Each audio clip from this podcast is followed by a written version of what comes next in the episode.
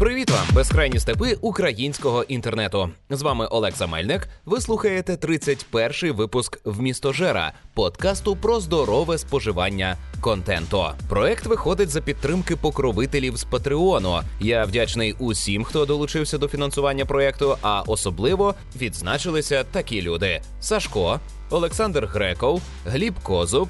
Ігор Солодрай, Синюк Тарас, Сергій Сич, Іван Янковий, Яр та Ярослав Лісовський. Дякую, рухаємося далі. Ви могли помітити, що подкаст не виходив аж два тижні, і на це було багато причин, і не тільки святковий період. Найосновніше, що зараз зжирало мій час, це капітальний ремонт під'їзду, в якому я виступив е, засновником та керівником. Я зібрав гроші з моїх сусідів, доклав своїх грошей, е, запросив майстрів, і ця процедура з перебудови нашого під'їзду тривала майже сім місяців. Це був дуже виснажливий період. Майстри постійно зривали сроки з типово хохляцькою безвідповідальністю. У нас постійно вилазили додаткові витрати, тому що виявлялося, що е, ситуація з під'їздом гірша ніж ми думали, і воно ось так одне за іншим тяглося, і здавалося, що ніколи вже не скінчиться. Е, ми вклали сумарно 160 тисяч гривень у те, щоб здерти повністю всі старі е, штукатурки, дошки, все погане витягнути і зробити новеньке, гарненьке, біленьке, чистеньке, таке, щоб прослужило ще не одне десятиліття. І ось е, за кілька днів до Великодня я лажу по своєму під'їзду, на якому вистелена Е, прекрасна чистенька плиточка, і вручну відтираю плямки фарби, які наляпалися після е, останнього поновлення білої стіни. Ну і через наш під'їзд просто собі ходять різні випадкові люди, тому що у нас прохідний під'їзд можна з одних дверей увійти з одної вулиці, і через наш під'їзд потрапити на іншу вулицю. Люди цим користуються. У нас такий будинок, в якому всі під'їзди такі. Е, тому ми не проти. І протягом робочого дня двері під'їзду відчинені для усіх. І ось я оце е, відтираю підлогу шкрябою, е, кожну білу плямку на плитці і чую бесіду людей, які йдуть крізь наш під'їзд. Ото, ото понаставили дверей, диви, яке все дороге. А нащо то таке дороге було брати? А то, певно, вони гроші відмивали, ото, ото накралися, ото вже не мають люди совісті. Я собі такий тру підлогу і думаю, ну. В принципі, так, головний крадій цього проекту, е, той, хто більше всіх нажився на цьому, той, хто більше всіх потратив насправді грошей, сидить і зараз оце збиває руки в кров для того, щоб воно було чисте. А оці е, паскуди йдуть собі по під'їзду під світлом, яке виведене з моєї квартири. Я плачу за те, щоб їм було світло. Я заплатив за те, щоб їм було зручно, щоб вони рівнесенько йшли по моєму під'їзду. Е, мій під'їзд е, це частина моєї країни. Я захотів і я зробив цю частину моєї країни чистою, гарною і функціональною. Вона досконала, вона прекрасна. Я задоволений цим, і цей ремонт нарешті закінчений. Звісно, що це було би неможливо без допомоги е, всіх е, сусідів, які долучилися до проекту, але основний масив відповідальності, всі нерви лягли на мене, навіть не на дружину, хоча і їй перепало через те, що я психував. Але це дуже неприємно чути отаку невдячність. Я не чекав, що до мене підуть з квітами чи на моє ім'я назвуть е, вулицю у місті. Ні, це дрібниця. Насправді це я робив для себе. Але коли ти вже на халяву чимось користуєшся, то курва твоя мама була, а я її порав. Будь, будь ласка, хоча б мовчазним користувальником цього пішов собі і не створюй ніяких незручностей нікому. Але ви знаєте, це у нас така спадкова ментальність українська постійно бути невдоволеним чужою працею. Я знаю, що мої слухачі не є пасивними, невдоволеними життям, невдахами, але певен, що у вашому оточенні є такі зневірені люди, і можливо їм варто було би послухати в місто Жера і зрозуміти, що через правильне споживання контенту, про яке ми постійно е, спілкуємося, можна навести лад у голові, можна дати собі раду, і від того ти сам станеш кращий і зможеш зробити кращим життя тих, хто поруч. Давайте ми займемося разом поширенням ідей в містожерства для того, щоб нам всім було краще. До речі, про краще. Нам дійсно зараз усім стане краще, бо настав блаженний період після свяття. Той самий період, коли нарешті все починає працювати, всі зобов'язання починають виконуватися, всі виходять на роботу, і країна починає рухатися. Я просто уявляю собі цей здоровенний маховик на паровій тязі, який поволі розкручується, і ми зараз із вами як поженемо і заживемо. Ну, от так, ми пережили. Багато хто вітав одне одного із тим, що Христос Воскрес уже аж дзбан дзвенів від того, як цей Христос Воскрес. А я хочу привітати вас із тим, що нарешті настало після свяття. Ми пережили черговий великодопокаліпсис, і тепер можемо нарешті функціонувати як належить. Я би хотів побажати, щоб у нас більше не ставалося ані різдвопокаліпсисів, ані великодопокаліпсисів, щоб ми мирно, спокійно могли переживати період свят, і це був би просто період зустрічі з родичами, але ж ніяк не е, час, коли ми занепадаємо духом, коли ми випадаємо з наших режимів, коли ми руйнуємо руйнуємо нашу рутину. І заради чого? Заради ілюзії того, що ми звільнилися, та ж не звільнилися, бо для того, аби просто покласти всю цю жрачку на стіл, яку половину з якої ви потім викинете, треба було важко працювати. І якщо не марнувати стільки ресурсів на те, аби створити оцей бенкет. То працювати можна менше, або за ті ж гроші дозволити собі якісь кращі, цікавіші емоції. Словом, вітаю всіх у післясвятті. До речі, про правильний відпочинок минулого тижня е, у суботу та неділю е, я побував на V-Game 5.0 у Києві. Ми туди заїхали цілою тусовкою, і наша тусовка влилася в велетенський потік тусування е, киян і приїжджих. Це був дуже класний захід. Хоча направду не оригінальний. Якщо ви коли-небудь були на якому-небудь фестивалі гік та гейм культури, то вважайте, ви були на всіх. Однак це не значить, що подібні заходи можна ігнорувати аж ніяк. Це дуже важлива культурна подія, і відвідувати щось таке варто, ну хоча б раз на рік. Ну я певен, що кожен може собі таке дозволити. Отже, що таке WeGame? Це невеличкий павільйон у якому набивається десь близько двох тисяч людей. Е, одні дивляться на сцені виступи косплеєрів, інші стежать за тим, що відбувається в зоні віртуальної реальності. Ще хтось залазить на рухому платформу, яка симулює рухи літальних апаратів. Е, хтось е, просто рубиться у настільні ігри, а хтось жре гот-доги у фудкорті. Всім є чим зайнятися, всім цікаво і весело. Я мав за щастя надивитися на чимало кльових косплеєрів, і цього разу е, градус е, сексуальності був занижений майже в нуль. Я ну можливо, це вже вікове, але я не помітив жодної, не те, що голої е, костюмованої пані. Я не знайшов навіть напівголої, навіть. Таня Крофт, яку ми мали за щастя спостерігати оголеною в інтернеті, е, вона була доволі таки скромно одягнена. З нею можна було теж пофотографуватися. Дуже люблю зустрічати її на різних заходах і пишатися тим, що е, я мав за щастя з нею спілкуватися і ем, брати інтерв'ю ще для порталу Play.ua. Структура заходу була доволі зручна, вона радіальна, все по колу і розбита на кілька кварталів. Е, я поспілкувався із розробниками гри Сайрі Adventure, це студія відлуння Reborn. українська гра, в якій розповідається про пригоди е, прибульця на чужій для нього планеті. Е, там немає екшену, немає насилля. Це головоломка, яка розповідає історію про дружбу. Я отримав величезне задоволення. З нетерпінням чекаю на цю гру і вам рекомендую зацікавитися. Сайрі Adventure. Е, ще я спостерігав, сам не пробував е, така гра Hex Tower.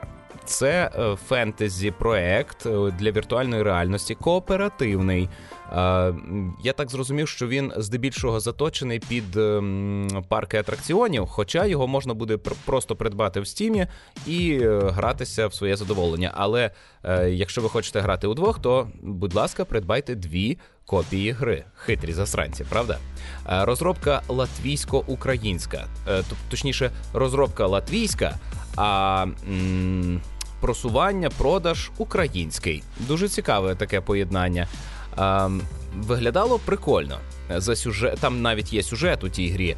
В ній в ньому ви потрапляєте в фентезійний світ. Ви є е, звичайним мешканцем цього світу. Для вас магія не дивина. За допомогою різних е, предметів, поєднання інструментів, речовин. Ви вирішуєте головоломки і допомагаєте е, декого врятувати. Ну, щось таке. Е, бачив, як гралися закохані парочки в це, як е, батько з дитиною грався. Було весело е, в нашому репортажі з WeGame для PlayStation Україна. Думаю, ми покажемо подробиці всіх цих штук. Е, ще спостерігали гру е, Chernobylite від польських розробників. Це такий е, містичний сталкер, дуже містичний, значно містичніший ніж оригінальний сталкер. Тобто там все зав'язано на містиці, на як на якихось привидах. Ем, в грі можна стріляти, але краще цього не робити, краще сутички, сутичок уникати.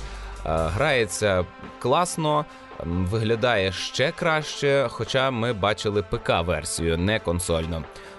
Ну, цікаво буде побачити, що вийде у них в підсумку. І, хоч це був е, переважно геймерський захід, я собі нічого геймерського так і не придбав, але купив кілька коміксів. Зокрема, познайомився із серією ем, ну, еротичних, напевно. Хоча еротика не основа цього коміксу, але її там дуже багато.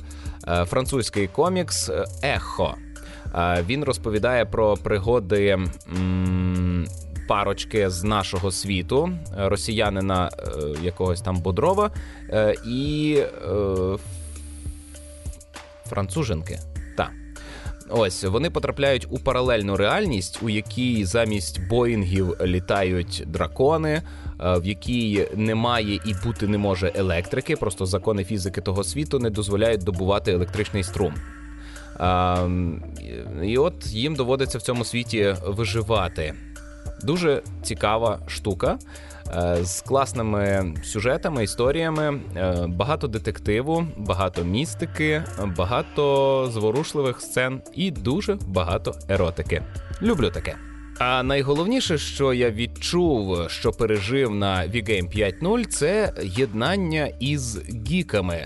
Вже давно, давно, дуже давно гік не є чимось особливим, е, чимось відірваним, унікальним. Нас уже багато, і ми можемо збиратися великими громадами на подібних заходах. І нам не конче щось купляти на цих заходах, е, але зустрітися в якомусь одному місці це круто.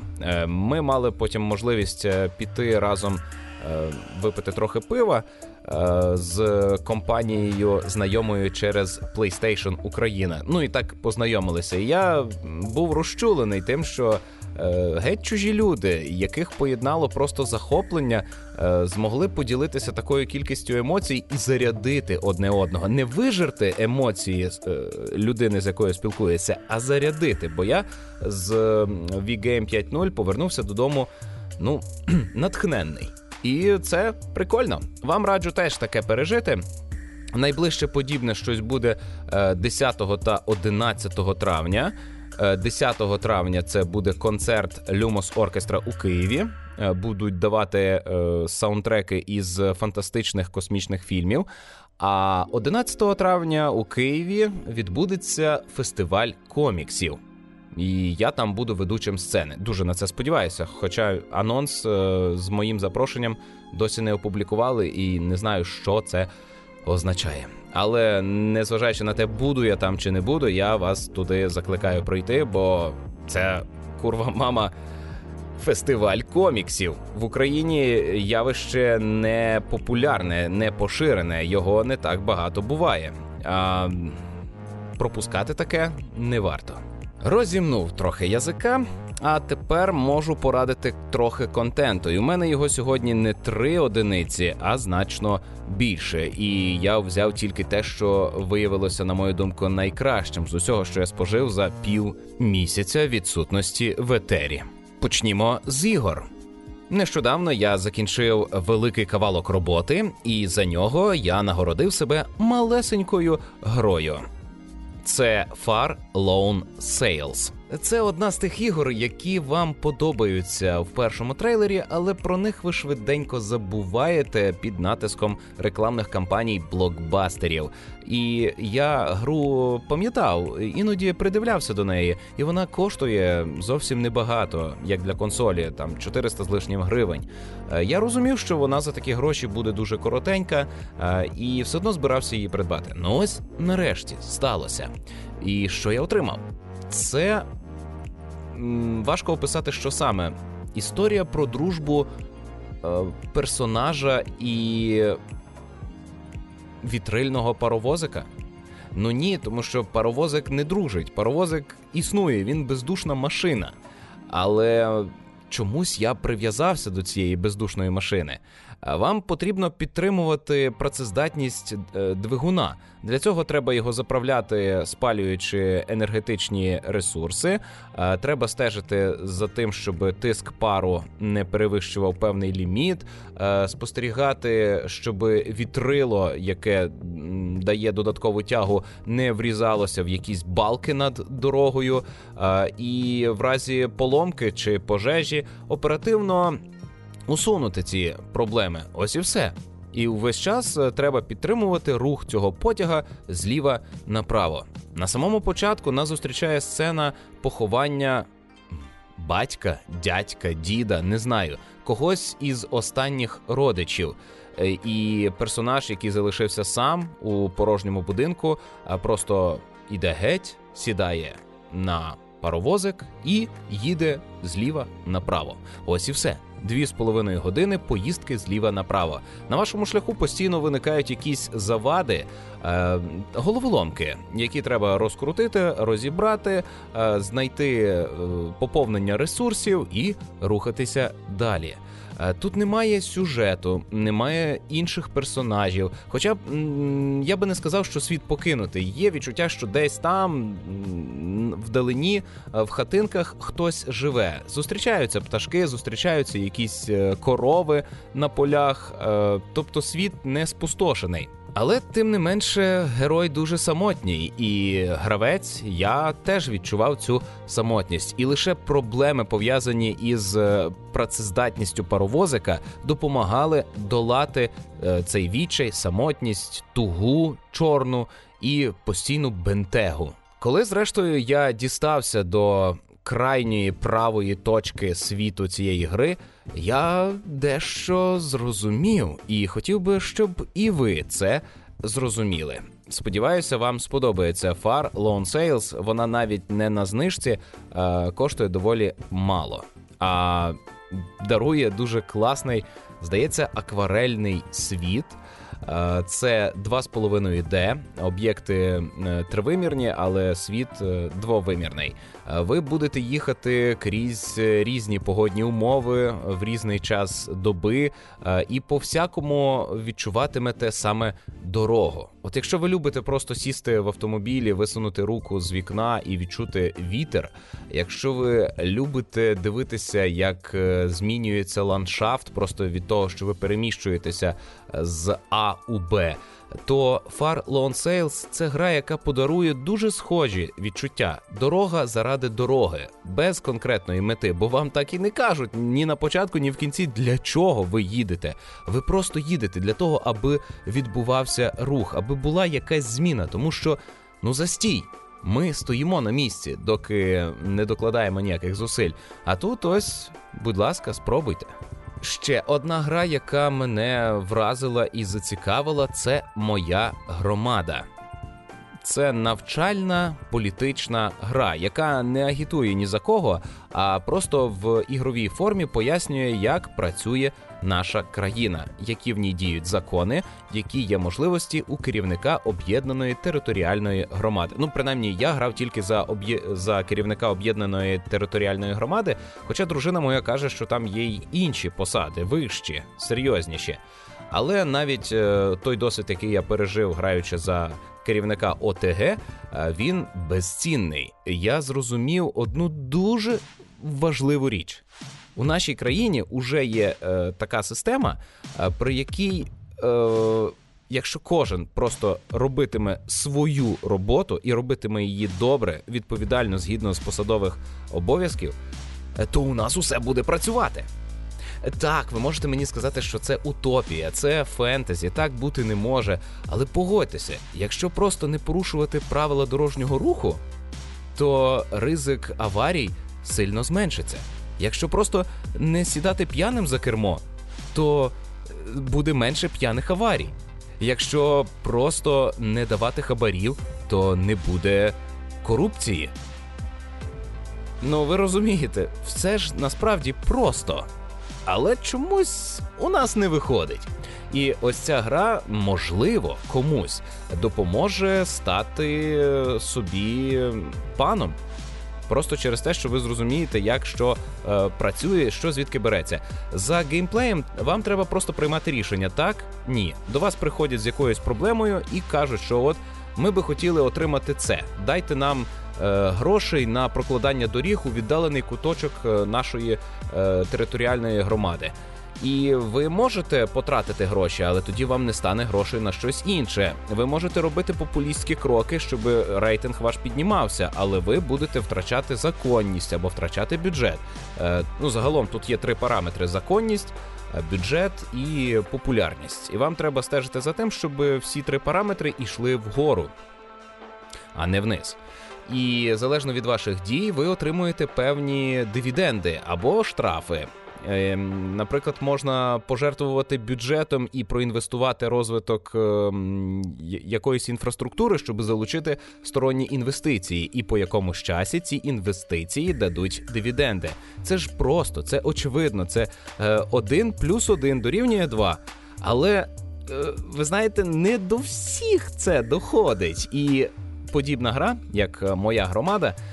Вона дуже класно роз'яснює, тому що коли ви робите помилку, гра вам пояснює, що ви зробили не так, як це суперечить чинному законодавству України. Чому ви не можете просто влаштувати відстріл собак у вашому місті? Чому ви не можете е, зібрати ветеранів АТО і на їх основі утворити воєнізовану структуру, яка буде стежити за дотриманням законності у вашому місті чи селі? Е, це класна штука, яка допомагає у самоосвіті. Я наполегливо рекомендую. Посилання на цю гру знайдете у описі до випуску. Ну і це кавова гра. Тобто, от зранку, коли всі сідають і починають нити про політику, е, краще насправді запустити е, мою громаду, і доки ви п'єте горнятко кави, то ви пройдете одну сесію у моїй громаді і багато що зрозумієте, і побачите наскільки. Класно можна жити в Україні навіть за чинними законами, навіть тими, які лобіюють інтереси олігархів, все одно у нас є хороша система, хороша структура, яка допомагає нам.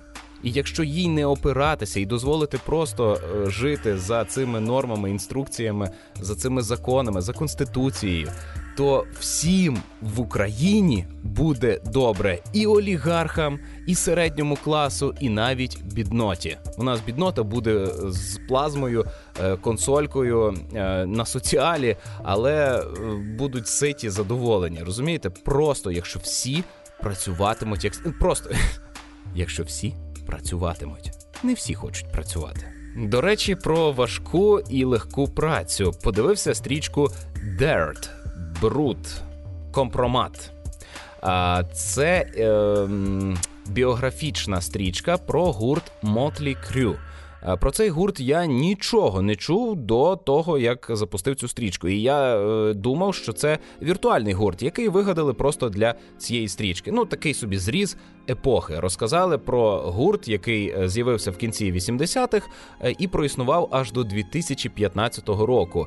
Е, але насправді цей гурт існував, і вони е, дуже значущі для рок-сцени. Як і належить хорошому художньому твору, вступна сцена підкупає епатажем. Нам показують е, вечірку, на якій один із учасників гурту Мотлі Крю відлизує якійсь розкішній білявці, і вона сквіртує. Це уповільнюють, е, кадр завмирає, і починається стрічка. Не знаю, як ви, а я від цієї вступної сцени був е, дуже і дуже добре налаштований на те, щоб побачити багато епатажу. І е, фільм дійсно відповідає своїй назві. Це бруд, найбрудніші вишкріпки з під нігтів. Оте, що у вас в пупі збирається. От фільм саме про це. Тим не менше, він викликає дуже сильні емоції. Герої стрічки проходять багато етапів е, формування свого гурту. Е, видно, що вони працюють над гуртом як над бізнес-проектом. Вони розуміють, як працює цей бізнес.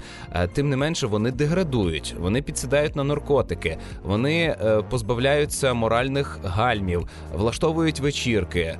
В фільмі є сцена, де один з персонажів, як на мене, один з найскромніших персонажів Мотлі Крю, розповідав про свою свою рутину, що він е, прокидається, не розуміючи, де він, хто він, що він. Він ще п'яний з попередньої п'янки, налигується знову, е, вирушає по репетиціях чи по концертах, е, ригає, когось він там порає, потім він падає, знову налигується, знову вирубується, знову прокидається і так без кінця.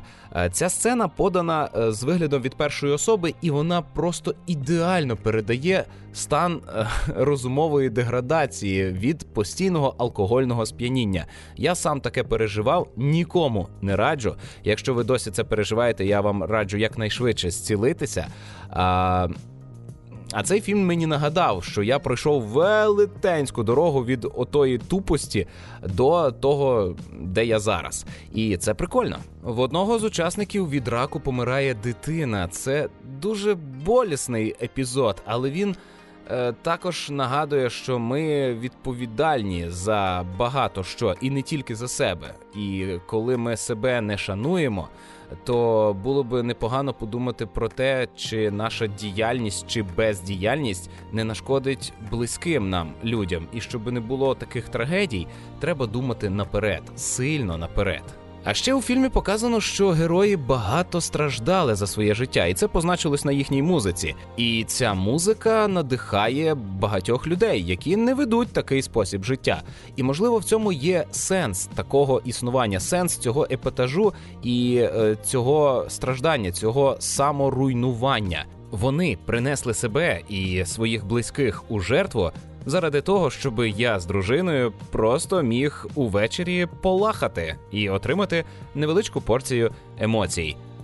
Це е, спостереження змушує задуматися: а чи варто настільки сильно страждати, чи варто переживати такі жахливі потрясіння заради того, щоб потім просто когось розважити? Чи варті всі ці зусилля, е, всі ці жахливі речі того, аби розважати велику публіку фанатів? Риторичне питання на нього немає правильної відповіді, бо звісно, варто. Мені було прикольно дивитися цей фільм, але сам я не хотів би стати зразком. Я би не хотів бути тим, про кого би розповідали такі історії. Так, це прикольно на вечірці злягатися, щоб всі на це дивилися. Так, це класно бути постійно набуханим, наширяним, е, постійно відірваним. Так, але наслідки завжди є наслідки, і тобі треба з ними жити. Е, хоча когось це потім надихатиме, у когось це викликатиме сильні бурхливі емоції. Тож я рекомендую подивитися стрічку Дерт просто для того, аби задуматися над брудом у нашому житті, і чи варто так багато його привносити, чи існує дійсно виправдання тому, аби вести настільки відірваний спосіб життя, як вели е, учасники гурту Мотлі Крю. І продовжуючи тему притчовості у кіно, е, я подивився стрічку е, Triple Frontier. Потрійний фронтир, потрійний кордон, потрійна завада. Це притча про жадібність, історія про ветеранів е, війн сучасних, які не знайшли собі місця в житті. Це історія про невдах, які виправдовують свої невдачі, тим, що нас система недооцінила. Ми стражденні жертви цієї машини війни, і нам належить відплата. А тому ми вільні порушити закон і собі нажити трохи бабла як компенсацію за все те лихе, що нам заподіяла ця нещадна до ветеранів система. Ну от є такі люди, серйозно, люди, які переконані, що їм хтось щось завинив, а тому це знімає з них е, відповідальність перед законом. І ось е, герої цієї стрічки, колишні ветерани, колишні е, військові, люди з е, високими нагородами вирішують пограбувати наркокартель чи щось близько наркокартеля, забрати гроші у грабіжників. Це ж не справжній злочин, правда? Бо якщо крадеш накрадене, то це не крадіжка, а повернення це відшкодування. Е, і звісно, що по дорозі е, від е, крадіжки до довезення цих грошей додому з ними стається усяке лайно, яке руйнує їх, яке знищує їх, яке карає їх за їхню ж жадібність і тупість. І у цьому фільмі дуже багато показано цієї тупості. Показано, як людина п'яніє від грошей. Начебто, хвилину тому вони всі були притомні і говорили про те, що е, в нас є план, ми його дотримуємося, увійшли, узяли, вийшли. Але потім все йде шкереберть, і воно йде шкереберть через те, що людина втрачає здатність контролювати себе. От усі випуски в містожера вони про те, що вам потрібно контролювати себе. Ви повинні стежити за тим, що берете до голови, як споживаєте контент. І гроші це теж контент, і залежність від них це жахлива штука. А перетворення власного життя на гонитву за грошвою це трагедія. І ось стрічка Triple Frontier саме про це, про оцю жагу, про безвідповідальність, про те, що нас чекає покарання за прагнення до фальшивих цінностей. Хоча в попередньому випуску я говорив, що матеріальні цінності вони не такі вже й фальшиві, а справжні вони допомагають нам рухатися вперед, але вони не можуть бути самою лише метою. Е, взагалі, гроші це абстракція, і жертвувати життям, здоров'ям заради грошей безглуздо. Я раджу подивитися це кіно, хоча воно не принесе вам радісних емоцій. Е, в ньому є екшен, але він дуже повільний, дуже поміркований. І ось темпоритм у цієї стрічки такий. А, Тягучий, він постійно повільний. Навіть коли відбувається перестрілка, вона дуже млява. Це поодинокі постріли: тиць, тиць, бух, бах, і хтось вмер. В житті, напевно, так і відбувається. Немає такого екшену, як ми звикли бачити у голівудських блокбастерах. І це високоякісне кіно. Високоякісне повчальне кіно про жадібність. Якщо ви не вперше слухаєте в місто жер, то знаєте, що я люблю бути відвертим у питаннях сексу. Я люблю говорити про нього. Люблю, щоб він був частиною культури, а не лише е, частиною фізіологічних потреб. Е, тому часто нав'язую моїй дружині перегляд якихось фільмів на цю тему, не порнографічних, е, на це вона ще не готова, але е, якихось е, загальнопізнавальних. І на моє здивування, нарешті, дружина сама запропонувала мені подивитися щось подібне, і я навіть трішечки злякався, тому що це серіал, який називається Bonding – зв'язування. Напевно, так він перекладається. Е, це історія про двох друзів, дівчину і хлопця, і між ними немає ніяких е, ліричних стосунків. Вони дійсно просто друзі, тому що вона е, фригідна, а він гей. Між ними не може бути сексу, не може бути любові, але вони друзі. Вони один одному допомагають. Вона працює домінатрицею у е, спеціальному клубі для е, поціновувачів БДСМ.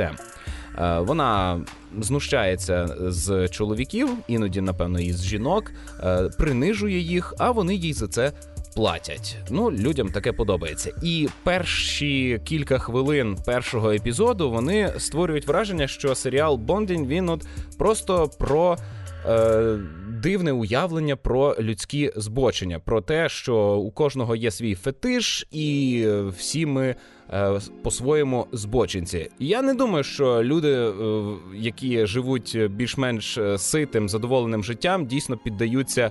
Е, на отакі бажання. Е, тим не менше, е, насправді серіал не про секс, хоча регламентується, що от про секс, і весь час вони досліджують свою сексуальність, але це як і секс Education, серіал про комунікацію про те, що нам треба постійно вести діалог, постійно виговорюватися, бо люди не телепати. Ми не розуміємо одне одного просто силою думки. Нам потрібно озвучити проблему. Нам потрібно сказати, чого ми хочемо. Нам потрібно пояснити, що нам не подобається, і вислухати тих, хто поруч. Можливо, вони знають, як допомогти. Можливо, вони вже допомагають нам, а ми цього просто не бачимо.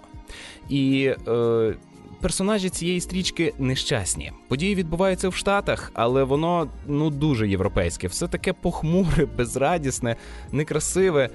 Е, тим не менше, е, серіал дарує надію. У героїв є шанс врятуватися, є шанс знайти якесь щастя у житті, і воно не в сексі. Хоча біля нього все крутиться. Дехто знаходить, декому вдається видряпатися. І перший сезон закінчується халепою насправді.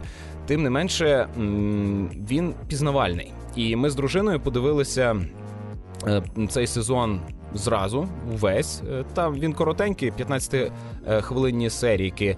І е, є про що поміркувати, є що обговорити. Я би хотів якось зустрітися з вами, моїми слухачами, і е, поспілкуватися про найкращі одиниці контенту, які тут були е, вам пораджені. Можливо, ви запропонуєте мені щось натомість, щось подібне. Ну, бо ви знаєте, які мої смаки. Сподіваюся, вони збігаються з вашими, і звісно, що ви мені можете допомогти. В коментарях ви рекомендуєте мало. Але можливо, колись ми з вами налагодимо справжній діалог, і все буде добре. Продовжуючи тему серіалів, я не можу не згадати про той грандіозний фентезійний серіал, де дракони, де магія, де мейстри. Е, чорні ворони, де відбувається якась дивна, незрозуміла містична хрінь. Е, останній сезон серіалу Принц Дракон. Хоча, сподіваюся, він не останній, а просто крайній, другий сезон. Кілька випусків тому я радив вам перший сезон е, цього мультсеріалу, а другий сезон на голову вищий за перше. Передусім, вони поправили технічну складову. Е, графічне рішення тепер ще більше схоже на мультиплікацію у Spider-Verse. Тобто вони збільшили частоту кадрів, додали більше деталей у графіку. Задні фони стали краще промальовані, бо раніше було просто видно недоліки роботи інструментів. Ну видно було, що поспішали малюючи фони. А тепер це все набагато краще деталізовано. Графіка стала багатша, сцени різноманітніші і загалом дивитися приємніше. Крім того, серіал змінився змістовно. Е, почали більше говорити про філософію цього світу, про влаштування законів фізики цього світу. У персонажів з'явилася особиста мотивація, і вона дуже сильна. Ти розумієш, що вони роблять і навіщо. Це більше не весела підліткова пригода, це пошуки себе, пошуки істини, пошуки способів опанувати силу, яка ширяє довкола. Щось таке ми бачили у зоряних війнах. Якщо ви не в курсі, то принц Дракон це історія про фентезійний світ, е, абсолютно типовий, в якому є три фракції: люди, ельфи і дракони. Ельфи об'єдналися з драконами проти людей, бо люди очманілі засранці. Е, всі, крім людей, е, і тварини, і ельфи, і дракони наділені магією. А люди магією не наділені. Проте люди можуть вбивати магічних істот і вичавлювати із них магію. Таким чином, е, люди є користувачами чорної магії, лихої магії, яка заснована на вбивстві. І звісно, що це псує репутацію людей в цьому політичному полі. Головні герої серіалу е, намагаються помирити фракцію драконо-ельфів та фракцію людей за допомогою того, щоб врятувати е, принца дракона. У них є живий принц дракон. І якщо вони цього принца дракона донесуть до драконів, повернуть його, то можливо настане мир, тому що ось люди врятували дракона, і це може стати прецедентом е, дипломатичним. Словом, це дуже класна історія. В ній круті пригоди, неймовірні істоти, е, гарно продумана магія. Ну і варто нагадати, що це мультсеріал від творців мультика Легенда про Аанга. А це був шикарний мультик. І е, принц Дракон він програє у графічному виконанні, тому що це не 2D-мультик, а 3D селшейдинг. Тим не менше, це класний художній твір, який варто подивитися, тим паче, що він не довготривалий. 9 епізодів по 30 хвилин чи по 20 і кайфово. А наостанок маю порадити вам роман. Називається Зомбі Україна, автор Роман МТТ. Видавництво не з... не назву. Схоже, що автор книжки друкувався десь так само, як і я друкував свою книжку. Просто звернувся до друкарні і йому надрукували. А це е, дуже погано написаний роман. Е, погано по формі. Тут е, паскудна мова. Е, написано суржиком. Причому е, деякі сторінки написані так, начебто автор вийшов покурити, і редактор раптом почав виправляти помилки. А деякі сторінки написані так, наче автор уже накурився, повернувся і продовжує розповідати свою історію. Однак, попри жахіття з мовою. Через яке я на перших сторінках книжки вже хотів її викинути у смітник як непотріб. Е, тут дуже класний сюжет, дуже хороші меседжі, дуже е, гарно розкрито тему українства в умовах постійної загрози. Події книжки відбуваються в альтернативному світі, де радянський союз було засновано у 1953 році, е, де геополітика е, суттєво відрізняється від нашої і. Україна існує в умовах зомбі-апокаліпсису, до якого вже призвичаїлися. І цей зомбі-апокаліпсис став завершальним етапом війни з сепаратистами. Події відбуваються в селах Запоріжжя, яке тут називається Запорожжям. І переважна більшість персонажів ветерани війни з сепаратистами. Е, саме через це вони е, дуже грамотно ведуть бойові дії проти навал зомбі. Як я казав, Україна в книжці вже давно живе в умовах зомбі-апокаліпсису. Є спеціальні служби, процедури, е, різні укази, закони, порядки і все таке. Але цікаво те, що в умовах оцього всього жаху, цієї розрухи цієї відсутності зв'язку із центром в Києві е, українці переймаються не стільки своїм виживанням особистим, скільки тим, що треба садити бульбу, треба садити соняшник, треба посадити довбані тюльпани. Тому що війна війною, загарбники загарбниками, розруха розрухою, а сільське господарство це основа основ виживання людства. Розумієте? І мені дуже сподобалося оця, оце протиставлення. Е, Хаосу і прагнення до порядку. Так, у них немає е, дизеля, так у них немає доріг, так їм не вистачає ресурсів, але їм треба садити. І попри те, що зомбі повністю знищують населення, попри те, що неможливо взагалі зрозуміти, чи є якесь майбутнє у цього народу, він переймається своєю господаркою.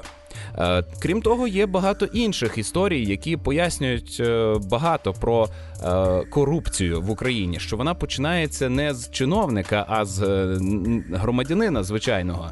І тут є історія про те, що жертвам. Е, цієї війни з зомбі е, держава пропонує виплати компенсації, але фішка в тому, що ці компенсації беруться з державного бюджету. І якщо е, є багато постраждалих і їм нараховують оці всі компенсації, то не вистачає грошей на ресурси для сільського господарства.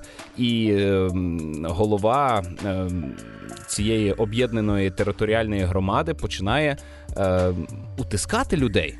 Схаменіться, не беріть ті виплати, бо нам не вистачить на солярку. Ми не зможемо завести трактори і комбайни, і ми не зможемо здійснити свою місію через те, що у вас буде більше грошей. Хто буде нам фінансувати всі ці потреби? Е, багато хто живе в Україні і не розуміє, що якщо я беру субсидію на свою квартиру в 200 квадратних метрів, то я явно щось в житті роблю не так. Тому що е, якщо в мене така дорога велика квартира, то я мав би вже подумати, звідки взяти ресурсів для оплати всяких комуналок. І якщо я беру субсидію, то це тільки тому, що я бідний реально, а не тому, що я хочу якось обманути систему і нажитися. Ну це тупо. Ми ж в одному човні пливемо. І книжка саме про це: про цю розруху, яка починається з кожного, і кожен може подбати про те, аби е, врятувати становище, аби налагодити систему, аби бути порядним громадянином врешті-решт. Е, крім того, тут є драма, є особисті класні історії, е, і навіть е, паскудна мова книжки не завадила мені насолодитися і лірикою, і комедією, і трагедією, і реальним жахом від зомбі. Бо тут такі фантастичні речі відбуваються, яких ви ще напевно в жодному зомбі-апокаліпсисі не бачили. Ну, зокрема, на небі з'являється два місяці. І Тут навіть не знаю, чи е, чи пояснили, що це за два місяці, але жах, який пережили самі ці е, персонажі, він е, поширювався і на мене. І що цікаво, вони, дивлячись на ці два місяці, думали про те, як це вплине на посіви. Словом. Пошукайте у крамницях свого міста книжку Зомбі Україна. Якщо не знайдете, я можу вам її навіть вислати задурно. Ну, оплатите пересилку. Що ж, це був дуже насичений, багатий на контент. 31-й випуск в містожера подкасту про здорове споживання контенту. З вами був Олекса Мельник. А на прощання вмикаю музику, яка зараз грає у мене в голові, тому що я переміг, тому що я завершив довбаний ремонт, тому що я пережив довбані свята, тому що все знову заграло, запрацювало, і життя продовжується.